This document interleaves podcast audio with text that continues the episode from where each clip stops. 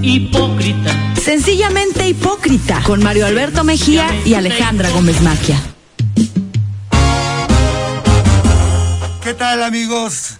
Estamos ya en Sencillamente Hipócrita y bueno, ya en la mesa, mi querido Nacho Juárez, ¿cómo estás? Mi querido Mario, muy buenas tardes, muy buenas tardes a todos. Y en espera de que venga Zeus Munibe, que quedó de venir, y Alejandra Gómez Maquia. Querido Nacho, hoy eh, pues ya, ya lo veía venir. A partir del reportaje que, que has venido publicando desde el lunes en las páginas de Hipócrita Lector sobre eh, nuevas revelaciones ahora en, en torno a la empresa Misco, que es propiedad del sobrino de Nacho Mier, Moisés Villaverde Mier, y que tiene como socio a Eduardo Iscoa, que es hermano de Sandra Iscoa, que, que es la jefa de prensa de Genoveva Huerta. Eh, se generaron una serie de, de, de, de, de polémicas inevitables. El reportaje está muy bien armado, con datos duros, con documentación, que lógicamente algo de esa documentación no se puede publicar. No, no se puede publicar. Porque viene de... Vendría, eh, sería una violación al secreto fiscal. Exactamente. Pero finalmente ahí están los datos basados en una muy buena investigación. Y tumbaron la página de Hipócrita Lector. Casi cada semana la están tirando. Ya nos volvimos sus clientes. Ya nos volvimos sus clientes y además nuestro querido Benjamín Paz, que es el encargado de, de, la página, nos dice que los ataques son durísimos, que están gastándose mucho dinero en tirar la página de Hipócrita Lector. La, la única... Pese a que tiene blindajes por claro, todos lados. ¿no? Eh, a mí me estaba explicando este Benjamín Benji, como lo conocemos nosotros, que él había puesto diferentes refuerzos, es decir, Ajá. para que tú la tumbaras era te, te iba a costar Ajá. así como dinero. Tiempo y dinero, ¿no? Tiempo y dinero, efectivamente. Y tecnología también, ¿no? Obviamente la tecnología viene dentro del dinero. Para que tú puedas hacer eso necesitas cierto tipo de tecnología para tener los ataques que tienen. El último reporte, que no fue el de hoy, sino el, el anterior, que a mí me pasó Benji, nos estaban atacando 90 mil este, personas que querían entrar al 90 mil al mismo tiempo. Al mismo tiempo. Así estaba el nivel de ataque. Qué teníamos locura. teníamos este, atacantes desde Camboya, de, de, este, había uno de, me parece que de Sudáfrica. O sea, es, son eh, servidores que tú contratas en otros países y que te ayudan a generar un tráfico inusual. Y ese tráfico inusual es como la carretera, por eso se llama la carretera de la información. Tú vas en una carretera que tiene tres carriles y si tiene y su, y su aforo es para dos mil vehículos para que eh, transiten sin problemas. Pero si las saturas. Pero si tú metes cinco mil vehículos o metes diez mil o metes veinticinco mil, la carretera obviamente es eh, eh, un punto dificilísimo y se crea un cuello de botella. Al crearse el cuello de botella, entonces el servidor eh, se satura y se cae. Entonces, Ajá. por eso no puedes acceder a la página. O, o, o, accedes, pero después de mucho tiempo. Entonces, la, los ataques de hoy eh, y los ataques de la semana pasada, curiosamente, están relacionados con publicaciones que tienen que ver con esta empresa Misco Consultores. O sea, con Moisés Villaverde, eh, uno de cuyos giros es precisamente el relacionado con, con, con el área de la cibernético, ¿no? Así es él dentro de su dentro de las especialidades de Misco y del propio Moisés Villaverde es la informática. Entonces, todos ellos, eh, bueno, el caso más concreto es que ellos este, vendieron el software para las ventanas ciudadanas, que son estas camaritas que supuestamente cuidan en las calles, eh, y ellos generan toda la tecnología alrededor de eso. Curiosamente, nosotros sacamos una serie de reportajes en las que exhibimos varias cosas. La que, con la que yo me quedaría serían dos. Una es que la empresa por sí misma eh, tiene problemas en sus inconsistencias fiscales, es decir, entre lo que tú reportas al SAT en tu declaración anual, lo que las autoridades detectan de ingresos, más los egresos, es decir, lo que estás gastando. Tú puedes decir en el SAT, yo gané este año 10 pesos, pero las autoridades pueden detectar que realmente te llegaron 12 pesos ajá, ajá. y que gastaste 35. Ajá. Entonces hay una disparidad por completo en lo que estás declarando, los ingresos que estás recibiendo y lo que estás gastando. No puedes gastar más de lo que recibiste. Puedes gastar menos, o es decir, tu, tu cantidad de ingresos puede ser menor a lo declarado y no hay ningún problema, porque tienes ingresos suficientes para demostrar que estás gastando de tu dinero que llegó, ¿no? El problema de la empresa Misco es que precisamente sus inconsistencias fiscales rondan aproximadamente 9.4 millones de pesos en las declaraciones fiscales de 2017 al 2021. Eso indica en que eh, por lo menos en 2017 y 2020 sus declaraciones tienen inconsistencias y tienen problemas. ¿Qué es lo que supone eso? Un delito fiscal una evasión fiscal. Te has vuelto todo un fiscalista, querido Nacho. O sea, ya, tú fiscalista, Zeus Munir abogado, no, no, Jerry abogado, la negra eh, experta en Lin May. No, no, ya, ya puro experto aquí. Ese, ese es un, ese es un problema. La otra, el otro problema grave que, que enfrenta Misco es que utilizaron tres factureras para, para tratar de comprobar egresos por 22 millones de pesos. Eso es más grave todavía. Porque, porque son empresas a, través de las cuales el SAT ya reportó como empresas facturas, es decir, son empresas Ya las tenía como, ubicadas como empresas fantasmas. Las, las detectan 2020, pero ellos las contratan 2017 y 2018.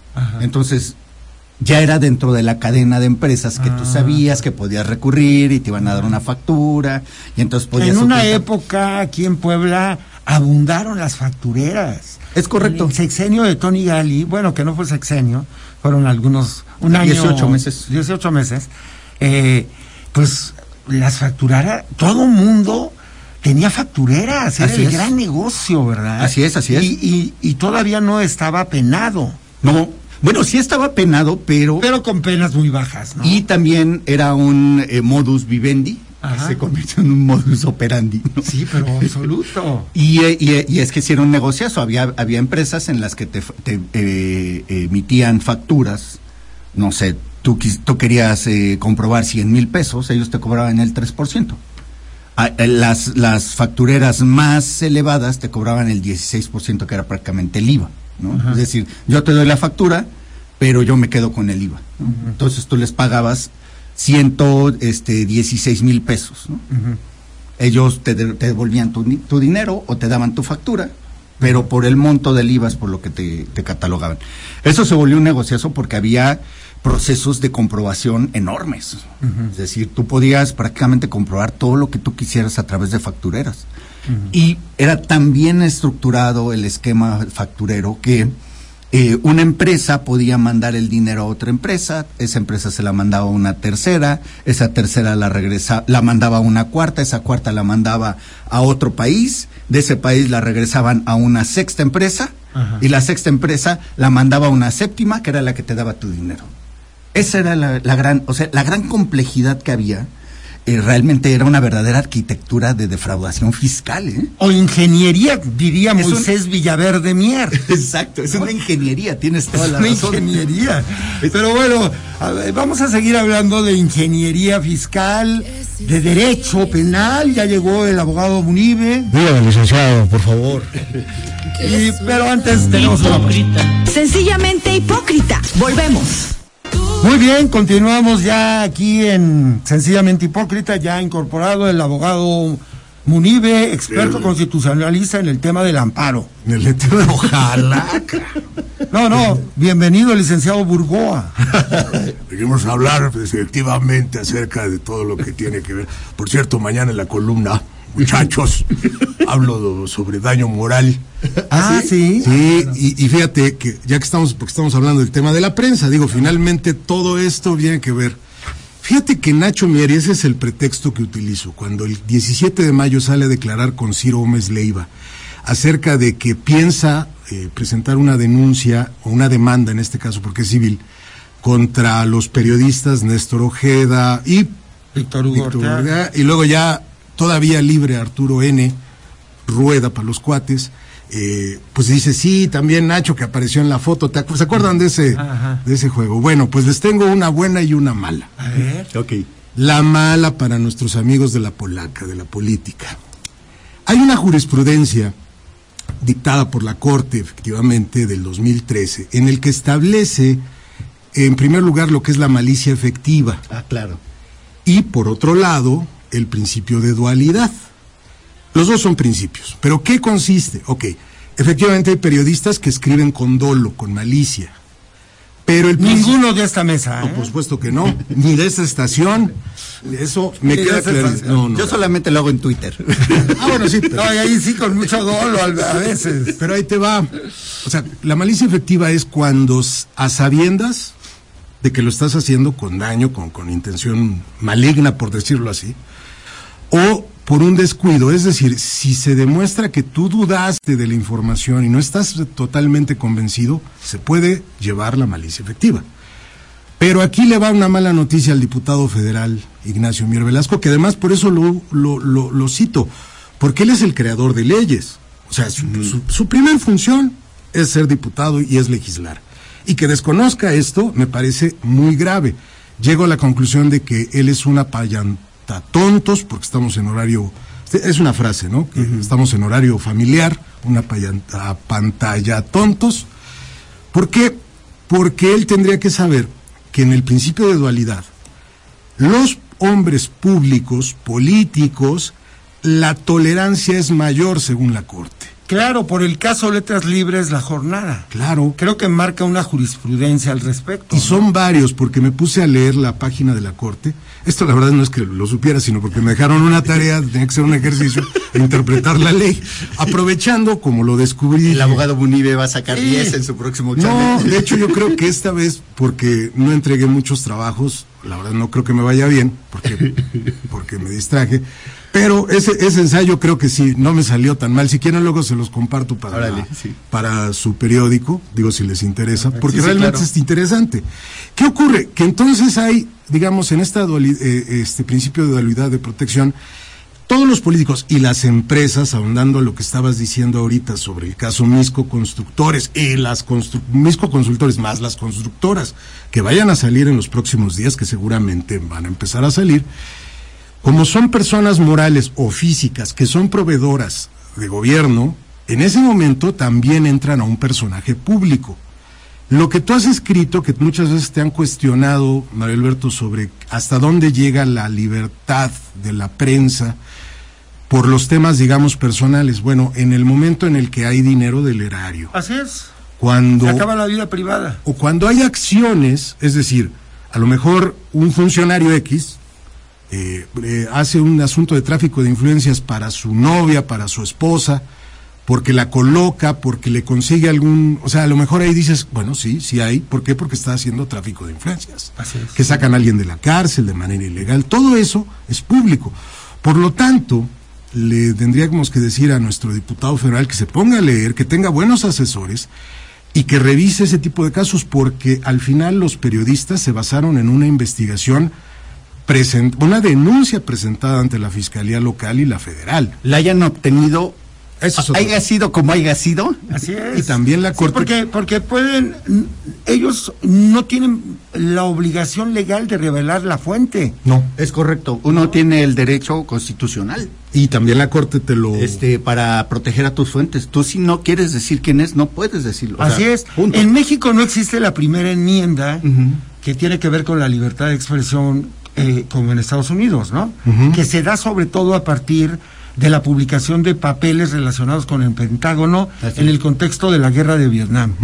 Y ahí el, New- eh, el- el gobierno de Nixon denuncia a New York Times y luego eh, aparejado al Washington Post y pierden el caso gracias a un, mini- a un ministro de la Suprema Corte que eh, entendió muy bien el concepto de los padres fundadores de la democracia en Estados Unidos y decía nuestros padres fundadores sobre todo anteponían la libertad de expresión. Pero aún, perdón, perdón, No, adelante. Este, aún a eso, aunado a eso, fíjate que encontré en una revista, una gaceta que publica la Corte, también del 2013, de un caso en concreto de un periodista que el tema se fue llevando hasta la Corte, porque él acusaba a un gobierno y principalmente unas empresas, porque habían utilizado mal dinero público para la construcción, es decir, no habían llevado a cabo la obra. La empresa, al sentirse como un particular, se fue a este. Pero en la, el artículo, por cierto, lo firma como ministro todavía eh, Arturo Saldívar Lelo de la Rea, actual presidente de la Corte. Pero me llamó mucho la atención porque él lo primero que dice es, además de la libertad de expresión de la defensa, es hay que recordar que la prensa tiene un valor moral de contrapeso ante las figuras públicas. Porque luego hay gente que dicen, es que no hay contrapeso. Claro que es un contrapeso, la, la prensa ejerce un contrapeso. Para bien o para mal, ¿eh? Claro. Porque muchas veces se, eh, no lo hace uno de manera... eh, o sea, no estás pensando en que le vas a hacer un bien a la nación No. al publicar, en tu caso, querido Nacho, estas revelaciones sobre esta empresa. Claro, o por Pero si uno lo ve desde fuera, dice, ah, qué valor para exhibir a gente con poder, que está Pero, con dinero, con poder, con relaciones. Eso es una contribución a- a- al sistema este de contrapesos. Sí, porque un, un buen estudiante, no solamente de derecho, sino de comunicación o de periodismo, tendría que basar mucho sus tesis en- o investigaciones en esto que la prensa hacemos, en este caso el diarismo, que al final es contar una historia rápido, porque es diario y no es fácil. Así Efectivamente, muchas veces uno escribe con el hígado, y sí, muchas veces tú lo haces porque es tu chamba, ¿no? Y porque te apasiona. Y no estás pensando en la trascendencia social. Claro, pero sí lo existe. ¿Por qué? Porque de alguna forma... Después del tercer whisky dices, ah, claro, estoy contribuyendo. Es más, lo haces en Viene una... la claridad y la epifanía Sí, después sí, del Lo haces, lo haces bien en la cantina Manolos, que ya la cerraron ahí sobre la 9 Norte, y dices, a ver, compañero, le tengo que decir que lo que acabo yo de escribir, el hipócrita lector acaba de hacer un bien, no solamente a su colonia, a la nación. Claro, claro. Licenciado Bartlett, esto no es un fraude patriótico. Claro, por eso la, la gran responsabilidad de lo que se publica, ¿no? Sí, ahora hay otro principio también dentro de- de- del, digamos que dentro de la formación periodística y es, un periodista no está obligado a saber de todo, pero sí de lo que está escribiendo. Claro. Es decir, no puedes obviar, decir, ay, es que eh, yo dije que se robaron 20 millones de pesos, pero nunca explico cómo se los robaron. No, espérate, a ver. Si estás diciendo que estás robando, cómo lo están robando y entonces estableces el mecanismo y los canales sobre los que están. Si son fuentes dignas de crédito, si son fuentes que piden el anonimato, es otra cosa. El asunto es que si tú estás hablando de un tema, como periodista estás obligado a entender perfectamente bien todo lo que hay alrededor de ese tema para que precisamente puedas tener una contribución que sea trascendental y no que quede nada más como un trascendido. Para, eso están son- las columnas. Para eso son la- la- Para parte y, y que aportan mucho también las columnas, ¿no? Hubo un momento, yo creo que todo mundo en algún momento peleamos, nos, nos distanciamos de las columnas, en algún momento, ¿no? Cuando estás en esto. Pero después entiendes el valor periodístico que tienen, ¿por qué? Porque son los trascendidos que te dan pistas hacia dónde puedes llevar algo, o te dan historias que te reflejan, te, pues es una fotografía, ¿no? Y es el, y es, o sea, empiezas, pues que son chismes, algunos sí. Bueno, el gran eh, éxito periodístico en Estados Unidos en la época de Nixon, que fue el caso Watergate, nació de trascendidos. Es correcto. De versiones que corrían y los propios Bernstein y Goodward, no- que eran los reporteros del Washington Post, no entendían la madeja. Tuvo que aparecer McFeld, el número dos del FBI, que fue conocido como Garganta Profunda, para que empezara a guiarlos cuando les dice, sigue la ruta del dinero. Así es. Estaba la clave ahí, ¿no? Que también en el caso Misco, en el caso, en la trama Mier Rueda, lo que estábamos siguiendo ahí es la ruta del dinero. La ruta del dinero. Al final, cuando, cuando existe un, un cruce entre el poder público, Mira, Nacho, 30 segundos, explícanos y regresamos después. Regresamos mejor, ¿no? Mejor regresamos. Perfecto.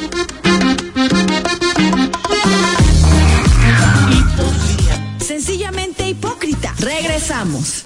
Pues ya estamos en el tercer bloque y querido Nacho Juárez, nos ibas a comentar algo antes de irnos al Sí, el, eh, quería comentar que, aunado a esta cuestión de la libertad de expresión, también hay una parte que no se nos debe olvidar y que es el derecho de las audiencias. ¿Qué, mer- qué- qué- qué derecho tiene una audiencia de qué tipo de calidad de información y qué tipo de narrativa le estás vendiendo como medio de comunicación? ¿no? Puedes tener una audiencia subs- subsidiada por el gobierno que solamente está ofreciendo amarillismo. No sé si se acuerdan ese famoso golpe de mano que dio Cedillo cuando estaban apareciendo todos estos programas de nota roja y que eran a- absolutamente demandados. Primer impacto. Bueno, exacto. Cedillo dio el golpe. Gemelos Brennan. Sí, Exacto. y Carmelita Salinas. Y Fernanda Familiar haciendo un tal talk show estúpido verdaderamente. Bueno, esa calidad de audiencias son las que las autoridades, eh, en ese momento, sin tener una reglamentación todavía clara, incluso sin siquiera haber un debate, perciben que hay un elemento que como medio de comunicación o medios de comunicación pueden generar una narrativa que nos pueda llevar a otra cosa. Y era la exacerbación de la violencia como método de forma de vida. ¿no? Entonces ya te encontrabas historias como la tanga de la discordia, dos señoras que se peleaban. Por una un- tanga. Eh, Sí, porque eran vendedoras. Ah, ok, ok. Y entonces decían que la tanga era suya. No, la tanga es mía. Entonces de eso hacían una gran nota. Bueno, ahora es TikTok el territorio, ¿eh? Claro. Hay un grupo que se hace llamar los La Chapiza por el- los hijos del Chapo y suben videos donde alardean y disparan y salen así eh, corrompiendo a gente de la Guardia Nacional o del Ejército o así mostrando el gran poder, pero en TikTok. Sí, sí, que es accesible a Y, cualquier. y ves ahí 25 mil likes. Así es. O sea, un público que va de los 13 a los 23 años, ¿no? Por eso en este, en- en- y regresando al punto de los de las audiencias, por eso el periodismo siempre va a ser el eje toral para la información que pueda tener la sociedad. ¿Tú puedes tener acceso a TikTok? Sí. ¿Puedes decir lo que quieres en TikTok? Sí. ¿Puedes este, hacer apología del delito? Sí. ¿Alguien te va a sancionar? No. Claro. Y en el caso extremo, ahí está Facebook. Facebook tiene una serie de elementos que te dicen que te constriñen la posibilidad de que puedas atentar por razones de género, raza, este, homofobia. Pero en los hechos es que Facebook es una de las, uno de los elementos de redes sociales que te llevan a expresar las ideas como tú quieras. y que te sancionen y que te cancelen una cuenta es muy difícil. Y bueno, el caso más extremo es el de Twitter, ¿no? Twitter es homófobo, este discriminador, racista, no apologista del delito Espérame, y todo. es el gran eh, el gran proxeneta, o sea, y no, a ver, yo no critico que haya este sexoservidoras, digo, ahora sí que pues, para todo hay, ¿no? Pero si tú quieres conseguir el mercado del sexo, entras para hombres, mujeres, Así es. quimeras, eh, ahí está. Papi, papi, ¿qué foto te gusta más? ¿no? Y pone una de frente y una de perfil. Y digo, ojo, no estoy en el ánimo de, este, pues de persinarme, digo, ya a estas alturas del partido, pues uno también ha sido cliente asiduo, ¿no? Y tiene hasta, hasta boletos de puntos, pero, pero sí dice uno, "Oye, Tarjeta espérate". dorada. Sí, o sea, pero espérame, carnal. Sí, aquí el asunto es, el periodismo está llamado a ser precisamente el eje toral que permita a la ciudadanía quitar toda esa basura y decirle, es esto. Claro. La ruta de lo que está pasando socialmente va por acá. Es imposible pedirle a un medio de comunicación que sea objetivo, no podemos ser objetivos. Nuestra misma línea editorial nos establece ya un camino que cercena a otros, pero es nuestra línea editorial desde la que nosotros pensamos que el mundo se construye y que debe de tener unos equilibrios dentro de ese mundo.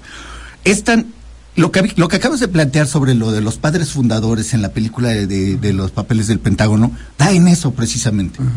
Que es, tú puedes- tienes el derecho de decir y de informar, e incluso hasta cuando se crea que atentas contra la seguridad nacional, Claro. porque la ciudadanía está en- debe saberlo. Es decir, Claro. la si el gobierno está matando a a tarahumaras de la sierra experimentando con una nueva bomba que van a vender a Estados Unidos, la ciudadanía debe saberlo. Claro. No es un asunto de seguridad A nacional. lo mejor para el gobierno en turno sí, para blindarse. Así es. Pero en realidad, ya en el análisis profundo, creo que hay que ponderar qué es más importante. Así es. Y ahí es donde viene la famosa discusión sobre la verdad.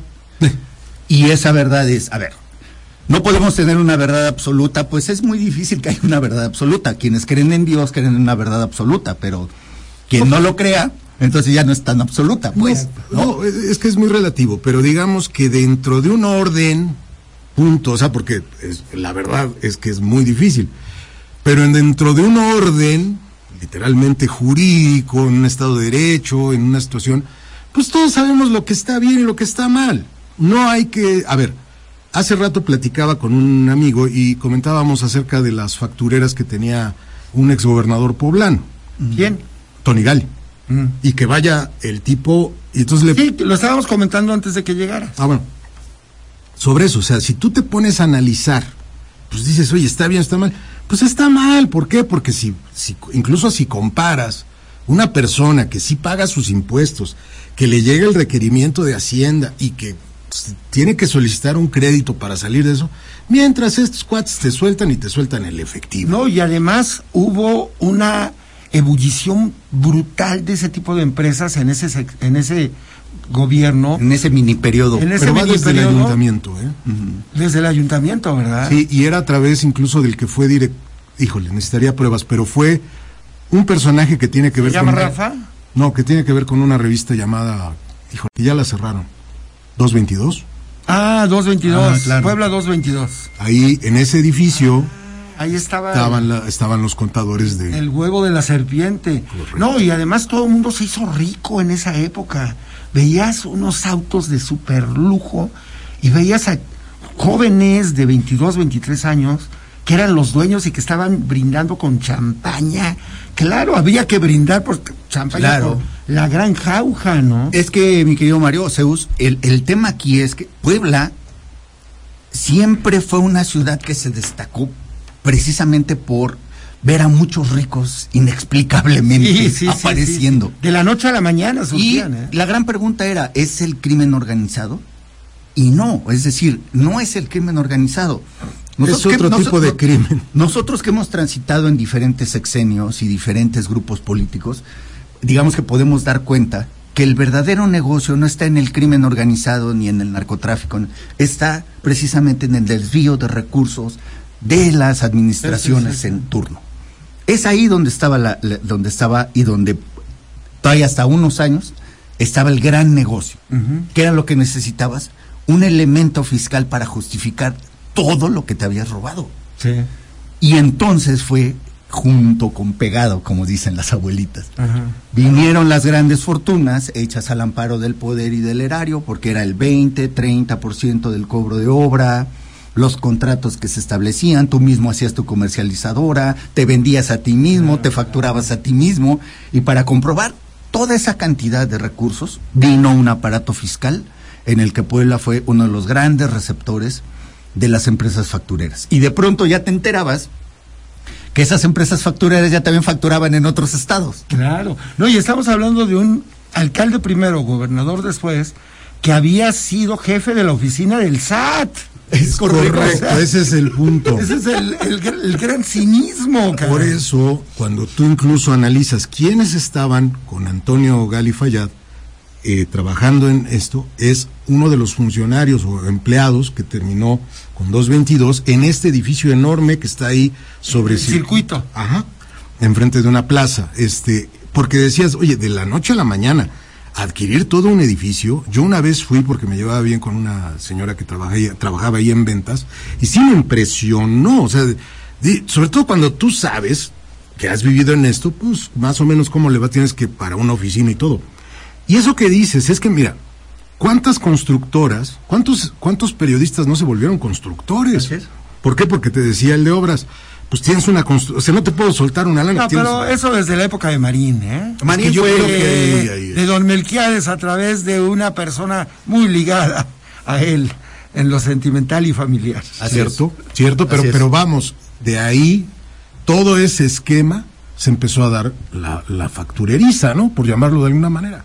Y sí, fue un, es una verdadera asquerosidad todo esto. Pero ese edificio de Puebla 222 dices que era el, el nido. El epicentro. Es que ahí un piso nada más era para la revista, ¿Y todo lo demás? era contabilidad. Ah, porque ahí, ¿te acuerdas cuando, querido Nacho, estábamos armando la página de 24 horas, que primero contratamos a alguien que nos defraudó, Ah, sí, sí, así es. apellidado Rentería, y nos hizo una página espantosa. Y luego Bernie Fernández Bernie nos estaba haciendo es una, una, una página. ¿Y dónde despachaba Bernie? En ese En edificio. ese edificio. Es Claro, ahora veo claro. Es verdad, Bernie Fernández se acercó para ofrecernos sus ¿Te servicios. acuerdas? Sí, es cierto. Que, que también la propuesta fue... No, no, la, la propuesta era descomunal, o sea, Sí, sí, sí. Y además carísima. Eh, Porque al final de cuentas, eh, estos son los negocios al amparo del poder. Hay un, em- hay un, hay un político. A ver, querido Nacho, otra vez. Tienes la mala suerte de que De cuando hablas, este, vamos a corte. Es de la. ¿De qué es- es mala Wendy? Pero no- no- Hipócrita. Sencillamente hipócrita. Regresamos. estamos en el bloque final y querido Nacho, otra vez te quedaste.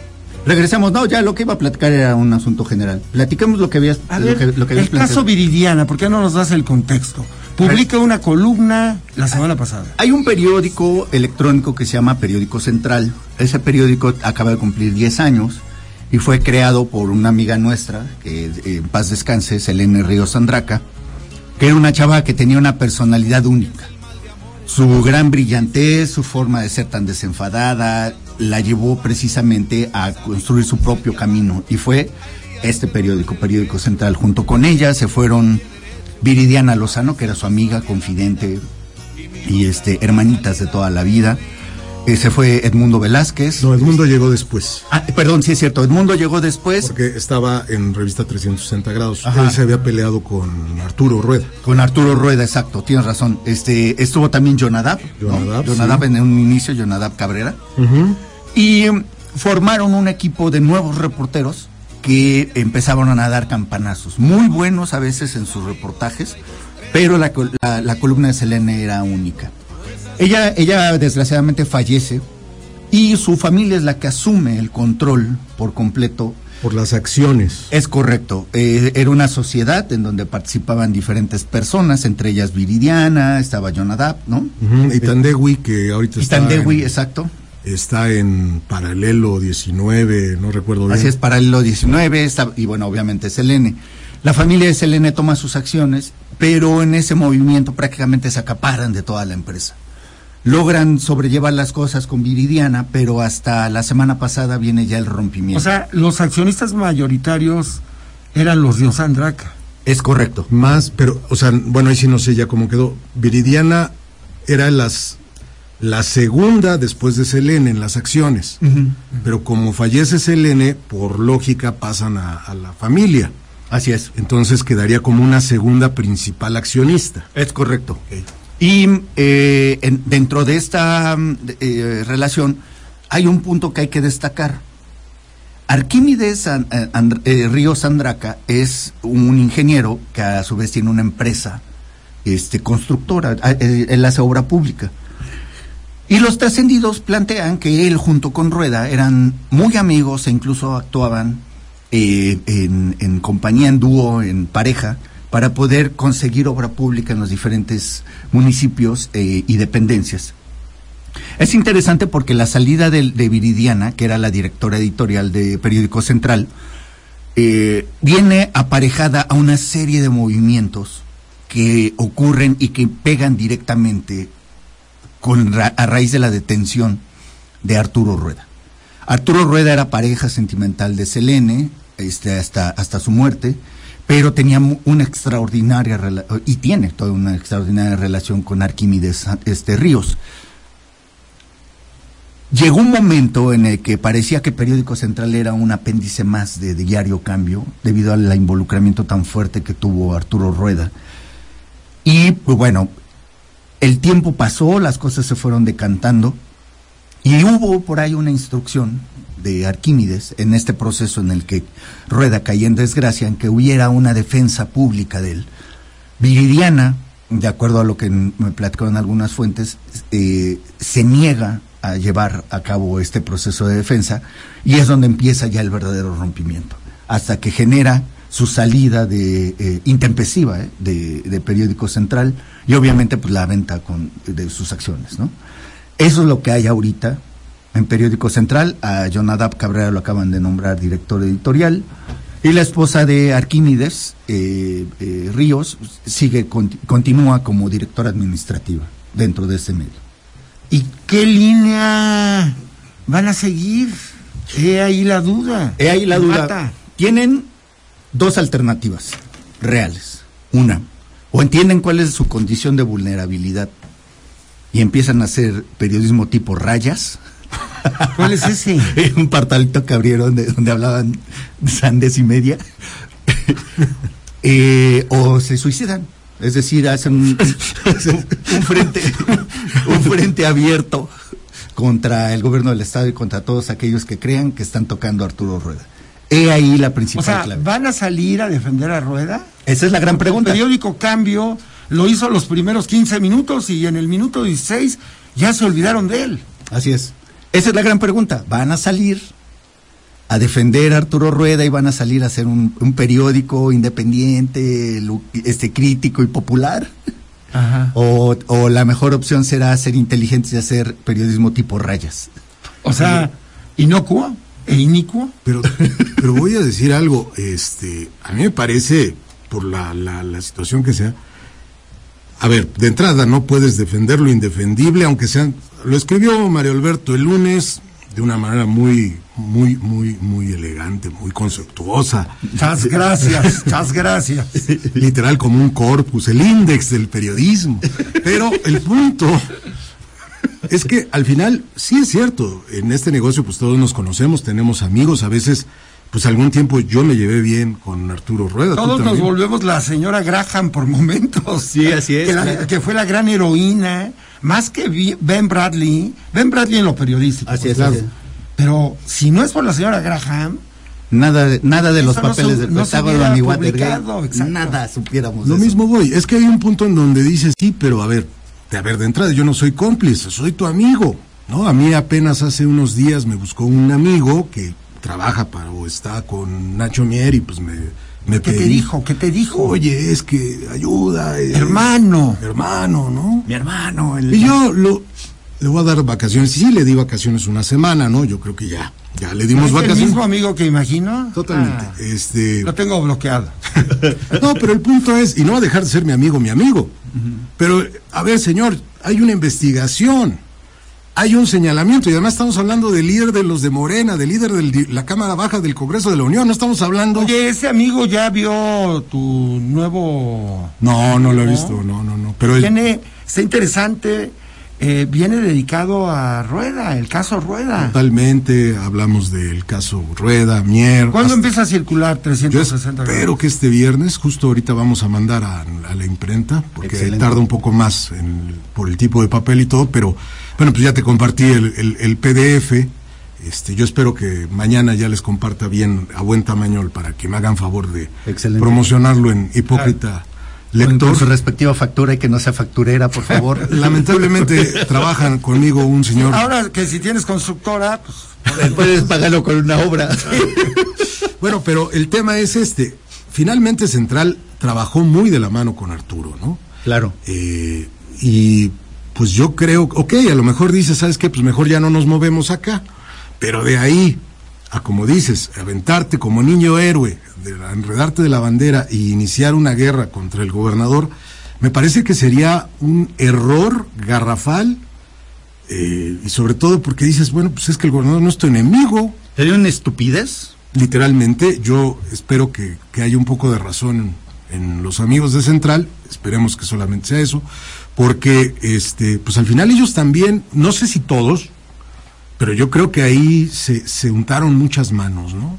O sea, yo no, no, no, no, no creo en, en, este rollo de, de, los mártires del periodismo, que solamente existe una calle y hasta ahí, ¿no? Qué bonito se oyó eso de se untaron muchas manos. Me recordó a le aceitaron el hocico.